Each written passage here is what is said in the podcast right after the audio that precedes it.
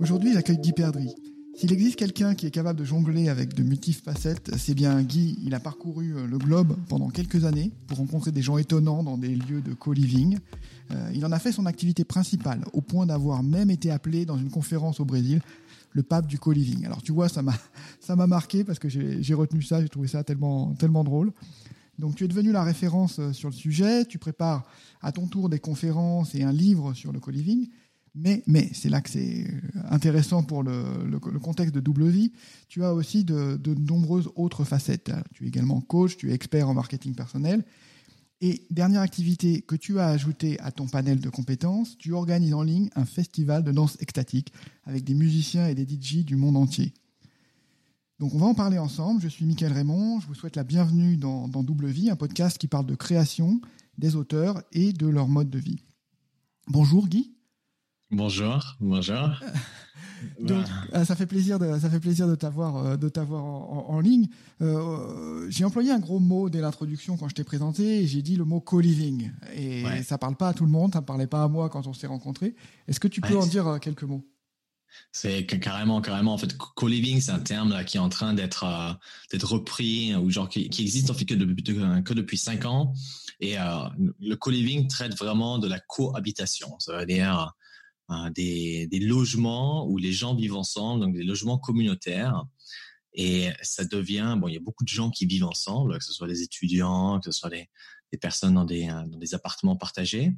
Mais de plus en plus, il y a en fait, euh, il y a des, il y a des, services qui sont maintenant proposés de pouvoir justement loger en communauté et surtout justement sans vraiment avoir un contrat, devoir passer par une agence, etc. Donc cette forme de logement serviciel et communautaire c'est quelque chose qui est assez nouveau. Et, euh, c'est là-dedans que je suis rentré parce qu'on on, discutera, mais moi, là, tout ce qui est communauté, croissance personnelle me touche beaucoup. Oui, je me, je me souviens. Alors, à mon époque, on appelait, euh, il y avait euh, un mode, un mode de, logement qui était la colocation. En fait, on, rentrait à plusieurs, mais c'était c'était un casse-tête avec avec les contrats. Il fallait être tous plus ou moins tous plus ou moins solidaires. Donc, le, le co-living, ça simplifie aussi cette part, cette partie-là, en fait. Oui, carrément. Et, euh, et, par exemple, euh, moi, j'ai commencé le co-living justement parce que euh, j'étais nomade et j'allais dans des villes que je connaissais pas et je n'avais pas envie, je n'avais pas envie de vivre seul. et aussi, bon, pour être sincère, je n'avais pas les moyens non plus. et donc, et donc, en commençant comme ça, justement, à inviter des amis et à créer en fait des, espaces où où tu peux vivre avec d'autres personnes qui te stimulent et, et, qui te rendent meilleur, parce qu'il y a aussi la, cohabitation ou même généralement toutes sortes de relations n'est pas obligée d'être positive. Et, euh, donc la, grande question c'est comment trouver en fait les, gens avec, qui, tu résonnes et, comment créer une culture qui fait que tu puisses non seulement vivre avec d'autres personnes, mais que cette façon de vie te fasse une meilleure personne en soi. Ok, c'est ouais, c'est très très intéressant. Tu disais que tu t'es tu t'es lancé dans cette voie parce que parce que tu étais nomade. Donc euh, comment tu comment t'as fait ce, ce switch? T'étais pas nomade avant, tu voilà, t'étais sédentaire, tu vivais à Paris, je crois. Qu'est-ce qui t'a poussé à, à, te dire ok, je, je pars euh, découvrir le monde et après découvrir le, également le, le, principe du, du co-living? Bah, c'est qu'en fait, euh, moi, mon, donc mon passé, c'était que j'étais à Paris, c'était il y a 4 ans, euh, j'avais ouvert un espace de coworking à ce moment-là. Donc, le, le, co-living, c'était déjà rentré dans ma tête, mais euh, j'ai jamais pris d'action dessus. Et il y avait un moment où moi, j'avais personnellement, j'avais un breakdown. donc, en français, un, comment on dit en français breakdown d'ailleurs? Ouais, y a, on, dit, on dit souvent burn-out ou... Un burn-out, ouais. ouais. C'est ça. Donc, il y avait cette journée où vraiment, je m'étais carrément effondré. Et, ça, ça m'a dit, euh, ça m'a appris une chose, c'est que euh, si toi, personnellement, tu prends pas de responsabilité pour ton bien-être, personne ne va le faire. Et donc, à partir de ce moment-là, ce moment-là, j'ai commencé à changer les choses dans ma vie. Entre autres, la première, c'était euh, de devenir minimaliste. J'ai vendu toutes mes affaires. Jusqu'à présent, j'ai juste un, backpack avec environ 70, 70 choses à l'intérieur. Et, et après, j'étais toujours beaucoup inspiré par des amis qui étaient nomades et en fait, au début, je ne savais même pas pourquoi. Je me souviens, euh, j'avais parlé avec quelqu'un, je lui disais, ouais, je deviens nomade parce que je veux avoir de la liberté. Il me regarde et me dit, euh, n'importe quoi. Je lui dis, pourquoi n'importe quoi? Il me raconte, la liberté ne veut rien dire. La, liberté, c'est un, c'est un espace vide que tu peux remplir avec quelque chose. Mais avec quoi veux-tu remplir ta liberté? Et c'est là que j'ai réalisé qu'en fait, une des choses qui me tient vraiment à cœur, c'est d'avoir la liberté d'être avec les personnes que j'aime. Et c'est ça qui m'a vraiment guidé à travers mon voyage. Et euh, d'ailleurs, chaque fois que j'allais dans un, dans un nouveau pays, je j'y allais pas, je l'ai sous à 99%, j'y allais pour les personnes. Hein, que ce soit des personnes à des événements, que ce soit des personnes, que ce soit des amis, la famille. Et donc, une fois, mon premier mois en tant que nomade, je suis allé à Barcelone pour un événement de 400 personnes. Et une semaine avant l'événement, je réalisais qu'il y avait presque la moitié des, des participants qui n'avaient toujours pas de logement. Et donc, euh, donc, on a fait un post sur Facebook. On a réalisé qu'il y avait beaucoup de gens qui demandaient un logement. Et donc, on a pris une grande maison de 300 mètres carrés, un grand appartement, et on l'a, on l'a sous-loué. Et donc, ça, c'était ma première expérience de co-living.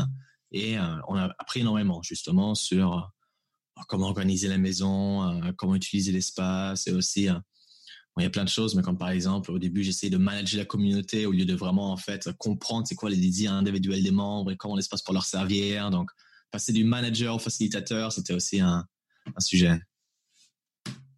Oui, non, c'est qui est clair dans, dans, ce que tu décris. Tu parles du coworking, du co-living, et tu c'est le co, quoi.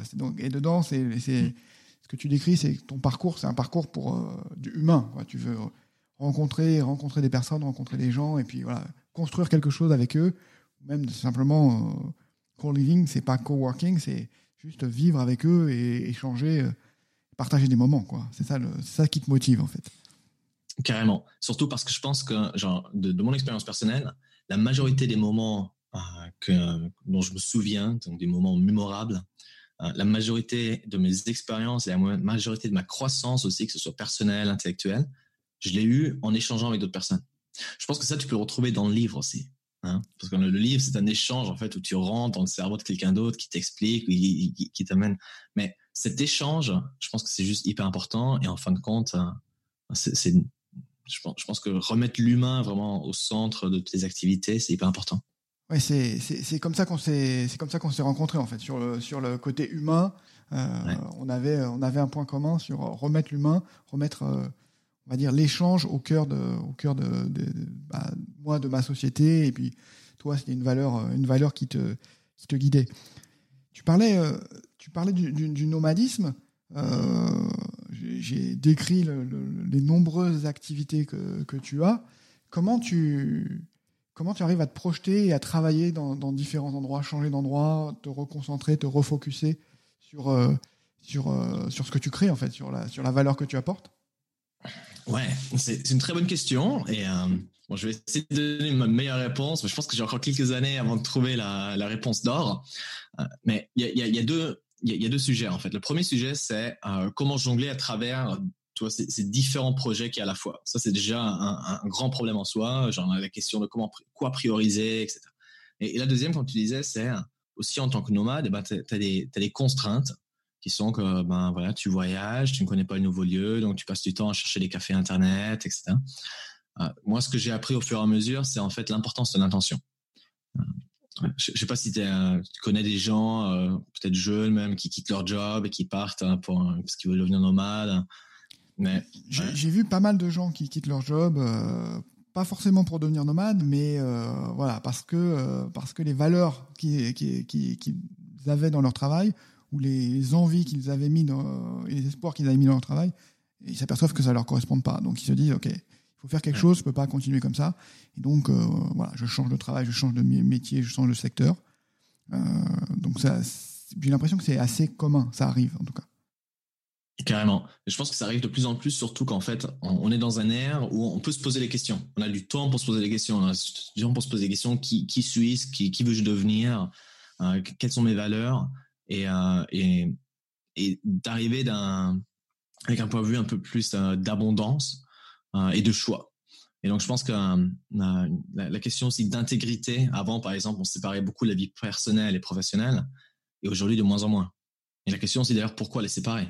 Quel est le sens de séparer ces deux choses? Pourquoi l'un devrait être traité avec des valeurs différentes que l'autre? Hum. Et donc, en tant que nomade, ce qui est assez difficile, c'est ce que je vois beaucoup, c'est qu'il y a beaucoup de gens qui, justement, qui quittent leur job, qui, qui ont envie de se réinventer, qui partent à l'aventure, mais ils n'arrivent pas à trouver leur niche, ils n'arrivent pas à trouver aussi leur comment ils vont survivre et vivre. et surtout, il y a, ouais, le, grand problème, c'est vraiment ce, mélange d'intentions où il y a des gens qui qui veulent partir pour en fait voyager, respirer, mais d'un autre côté, ils savent aussi qu'ils ont quatre mois pour pour créer leur boîte et que sinon ils n'auront plus plus d'argent le compte. Et, c'est très dur de jongler ces, ces intentions.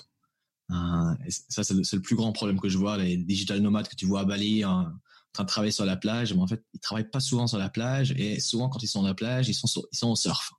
Et après, par contre, après six mois, ils ont plus d'argent sur le compte et ils reviennent. Donc, c'est euh, la question d'intentionnalité dans ce que tu fais, je pense, c'est hyper importante. Et d'ailleurs, et ça, ça revient euh, sur le sujet justement qu'il y a beaucoup plus de personnes aujourd'hui qui se posent des questions sur c'est quoi mon intention ici, c'est quoi mon intention dans le travail, pourquoi je fais ce que je fais. Et euh, je, rebondis sur ce que tu dis parce que c'est ce qui m'a intéressé dans le dans l'aspect double vie, c'est de dire ok on a euh, on n'est pas obligé quand on voilà, on, se sent pas forcément à l'aise à un moment donné dans ce qu'on fait, on n'est pas obligé de tout plaquer et d'aller euh, à Bali faire du surf et, d'autres choses là-bas, mais on peut mener deux activités en parallèle et se dire, OK, j'utilise mon métier actuel pour sécuriser ce que je vais faire ensuite et puis, euh, et puis construire, construire quelque chose d'autre. Donc, moi, ce que j'ai constaté à titre personnel, c'est que ça m'a permis de remettre du sens dans, ce que je faisais et puis euh, tout en ayant moins de, on va dire, de pression de résultats. Euh, tous les aspects financiers dont tu parlais, bah, tu, tu, tu, avec de multiples activités, tu jongles un peu plus sur, euh, sur des rentrées d'argent et des revenus qui sont euh, euh, disparates. Donc, tu, comme on dit, tu mets pas tous tes œufs dans le, dans le même panier. Ouais. Et, et toi, par exemple, dans, dans mon cas, la double vie, c'était concrètement il y a deux ans, j'étais, j'avais une agence de marketing dont je faisais la, ben, majorité de mon revenu. D'ailleurs, les deux dernières années, la majorité de mon revenu était aussi justement pour tout ce qui était coaching et consultation euh, côté marketing. Et ça, ça m'a permis d'investir en fait les autres 80% de mon temps sur des projets qui jusqu'à présent ont très peu euh, contribué financièrement. Par contre, qui m'ont donné énormément de notoriété, de, capital social. Euh, et donc, je pense que justement cette notion de double vie. Il y a, beaucoup de gens qui n'arrivent pas à penser que tu peux faire, tu puisses te focaliser sur deux choses et les faire bien. Um, et je pense que c'est complètement possible. Genre même toi, dans l'intro du podcast, tu parlais de tous ces gens qui sont qui sont médecins et, auteurs de fiction et, et, qui font ces choses à la fois. Je, pense que c'est carrément possible. Et euh, c'est une question aussi d'intention. Il se peut que euh, que, ce qui te rapporte l'argent n'est peut-être pas ce, que, qui donne le plus de plaisir. Mais les deux sont importants. Et c'est important d'avoir les deux. D'avoir du plaisir et d'avoir des possibilités. Oui, exactement. Ce qui est, ce qui est vraiment intéressant, il y a, on, met, le doigt sur un problème de culture où euh, aujourd'hui en France, c'est mal vu de dire OK, je vais faire deux choses à la fois. Euh, on a l'éducation et les parents qui disent euh, ah non non concentre-toi sur une chose et, et fais-la bien et, et c'est déjà ça. Alors que au final, je crois qu'on a, on a tous. J'avais lu un, un bouquin où, où, il disait on a tous de multiples vies euh, et de multiples vies qui sont vivables, qui sont possibles de mener, et il faut juste euh, choisir lesquelles. Et, et, c'est pour ça que c'est important de tester, euh, bah, de tester nos goûts, euh, voir euh, qu'est-ce qui, va nous motiver, qu'est-ce qui va nous, faire plaisir, et de suivre les chemins qui nous font plaisir. Mais pour ça, il faut être capable de, de mener en parallèle deux, activités, voire, parfois, trois en fait. Ouais. Et, parfois, tu tu sais pas non plus quelle activité va être celle qui va vraiment reprendre le dessus.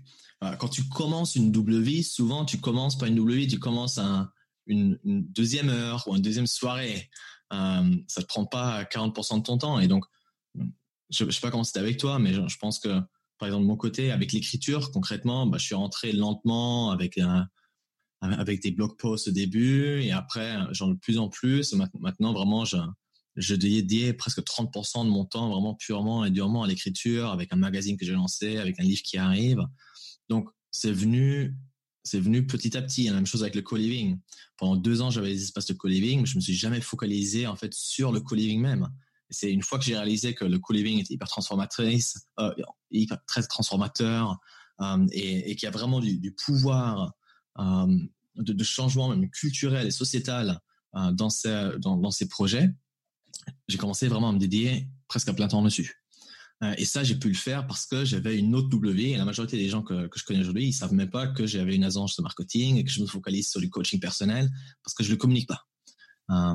et oui, ce, qui est, ce qui est intéressant, c'est que euh, souvent on prend un chemin, on prend une voie et on ne sait pas où elle va, elle va nous mener. Mais il faut se donner, euh, enfin s'autoriser à vraiment l'explorer. Moi, j'ai exploré l'écriture, comme tu comme en parlais. J'ai écrit au départ euh, des petits textes pour moi, et puis après j'ai écrit des blog posts, et puis après j'ai écrit des nouvelles. Et petit à petit, tout ça se tout ça se structure. Tu vois que tu prends de plus en plus de plaisir, qu'il y a des gens qui te lisent et qui te font des retours. Et voilà, c'est ça qui te qui te guide et qui te permet de permet de sentir, ok, c'est la bonne, c'est la bonne direction et il faut que je continue, il faut que je continue dans cette voie. Donc c'est euh, voilà, tu, tu, dois prendre une voie et tu dois t'autoriser à, parcourir le chemin pour savoir si c'est la, bonne direction en fait. Ouais. Et après, et après l'autre, question, c'est, c'est aussi une fois que tu as, parfois c'est très dur de trouver la direction quand, euh, quand tu ne la vois pas tout seul.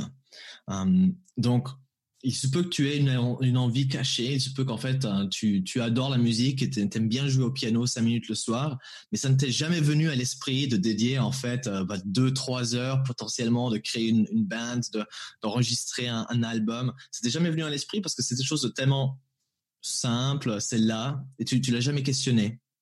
Hum, et, je pense que le plus important, c'est vraiment d'essayer. Hein. comme par exemple dans ton cas où tu, tu te dis, ben, j'ai jamais fait de podcast, je vais en lancer un tac. Et après, il se peut que dans dix ans, tu seras un des plus grands podcasts de France, mais il se peut aussi que dans, dans, un an, tu te diras, bah maintenant, je vais passer à un autre format, je vais tester vidéo, je vais faire mon, propre TV show et je vais aller là-dessus. Donc, je pense que le plus important, c'est de tester. C'est tester et d'être curieux. D'être curieux. Ouais, je suis d'accord. C'est voilà, l'expérimentation. Voilà, comme les enfants, il faut tester, euh, de, de ouais, jouer, euh, modeler et puis voir, voir quel est le résultat et qu'est-ce qui te fait plaisir. Ouais, et surtout cette, cette, notion de jeu aussi. Je pense que ça, c'est une, une, une, des choses que je revois aussi dans beaucoup de mes pères. C'est euh, surtout avec le envers le, le travail. C'est cette notion de voilà cette notion de, de jeu et de, de plaisir. Et comment est-ce qu'on peut retrouver aussi du plaisir et du jeu dans ce qu'on fait professionnellement? Parce que c'est carrément possible. Et d'ailleurs, c'est en étant souvent les, meilleurs textes que j'ai écrits, c'était quand j'étais quand j'étais joyeux, quand j'étais radiant, quand j'avais de l'énergie, quand j'avais du désir. C'est là que, sortent les pépites d'or. Euh, et donc la question, c'est comment. Euh, c'est une question aussi sur justement comment soutenir cette euh, cette énergie créative. Oui, oui. Et, justement, quand toi, quand tu là, tu, tu, es en train de finaliser ton ton livre sur le co-living, comment comment tu Comment tu sais, euh, voilà, t'es, nomade, tu bouges, comment tu sais que c'est le moment d'écrire Comment tu décides de te poser? Est-ce que tu dois faire violence au début? Comment, comment, comment ça se passe? Hmm. Pour moi, euh, à ce stade de ma vie, je suis très influencé par mon environnement. Euh, donc, par exemple, en, janvier, il était vraiment temps que j'écrive mon livre. J'avais commencé genre un chapitre ou deux.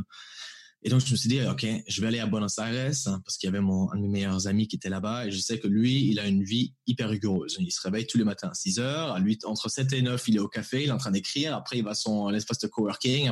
Donc, ça, en fait, je suis rentré dans sa vie et je m'en ai servi pour tous les jours. Euh, tous les jours, j'ai claqué de 2500 mots. Donc, et ça, c'était hyper productif. À partir du moment où je suis parti, j'ai recommencé à voyager. Je suis allé au Brésil, j'ai fait des conférences, je suis revenu en France, en Europe. J'ai arrêté d'écrire. Donc, euh, pour moi, pour l'instant, le plus grand challenge, en fait, c'est c'est une, une, question. C'est pas trop la motivation, mais c'est la priorisation. Euh, et aussi la motivation, je pense, parce qu'en fait, euh, en tant qu'auteur, surtout moi, genre, le livre, il est presque fini, mais je sais qu'il manque vraiment un truc hyper important, et c'est ce, ces deux derniers chapitres. Et il y a ce blocage. je sais que ça va être dur, et, euh, je devrais juste m'asseoir pour le faire. Je ne le fais toujours pas. Donc, euh, il y a, je planifie de le faire bientôt. Là, justement, je, vais bouger à Majorque et je vais me dire, je me prends une semaine juste pour terminer ce livre. Mais pour moi, ça m'aide d'avoir des, des changements brusques comme ça où tu te dis, OK, je me prends une semaine, je me mets dans les bois et j'écris. Et après, je reviens.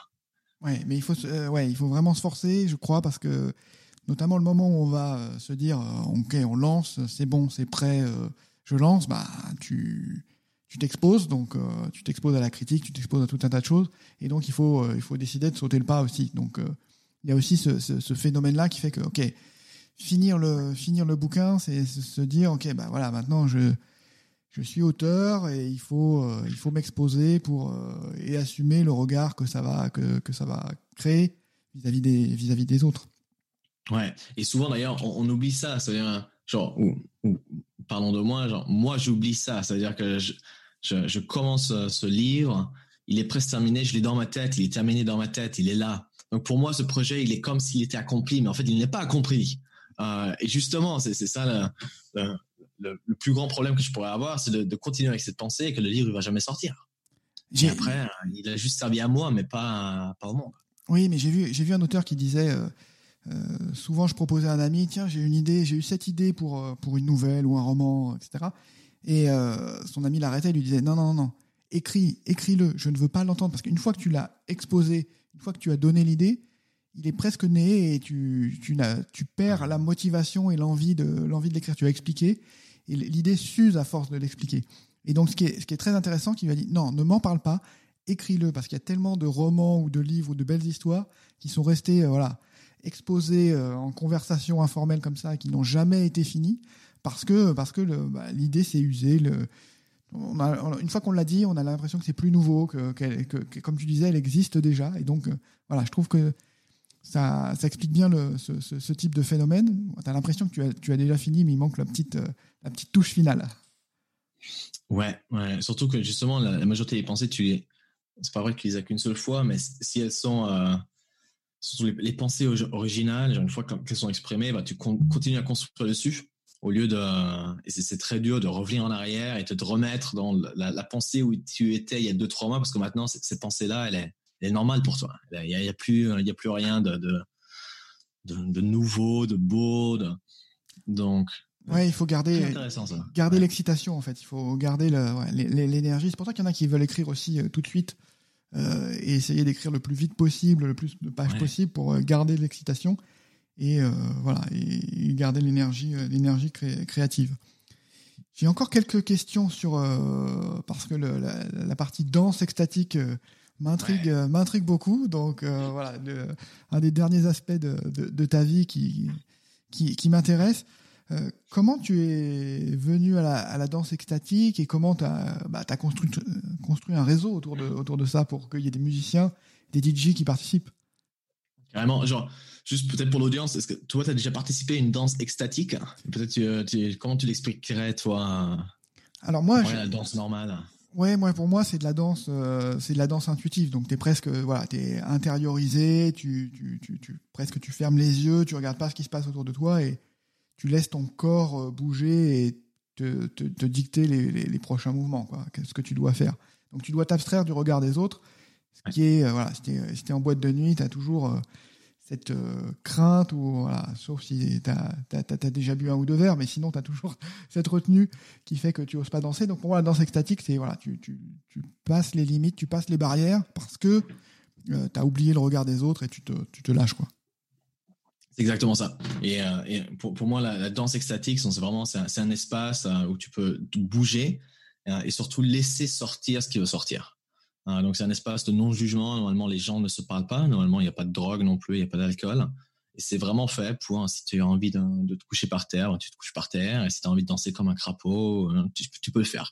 Il y a, zéro jugement. C'est, comme tu disais avant, genre, apprendre à rejouer comme un enfant, en fait et même à, redécouvrir son corps, à redécouvrir les mouvements qu'on avait oubliés, qu'on ne connaissait pas.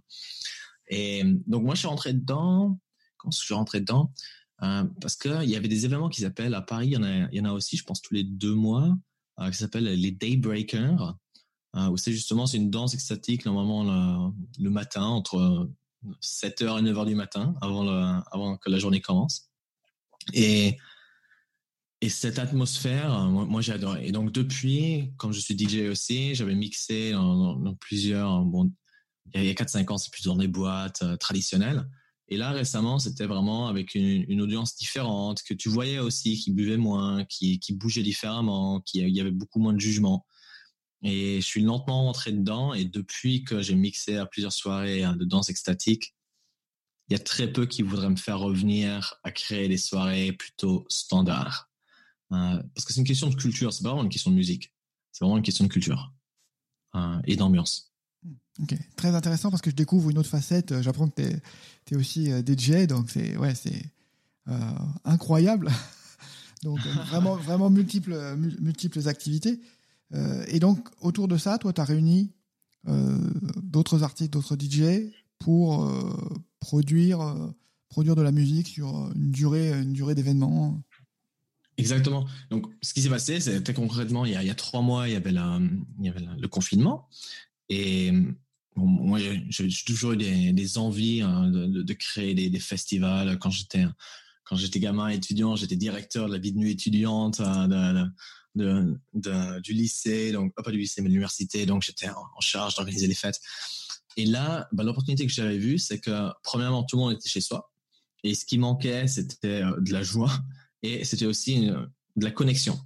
Euh, et genre, allez, genre, côté musique, t'avais que des live streams. C'était bien, Tiesto qui faisait son live stream, mais, mais bon, t'écoutais ça, tu voyais ça sur YouTube et t'avais pas d'interaction avec les gens.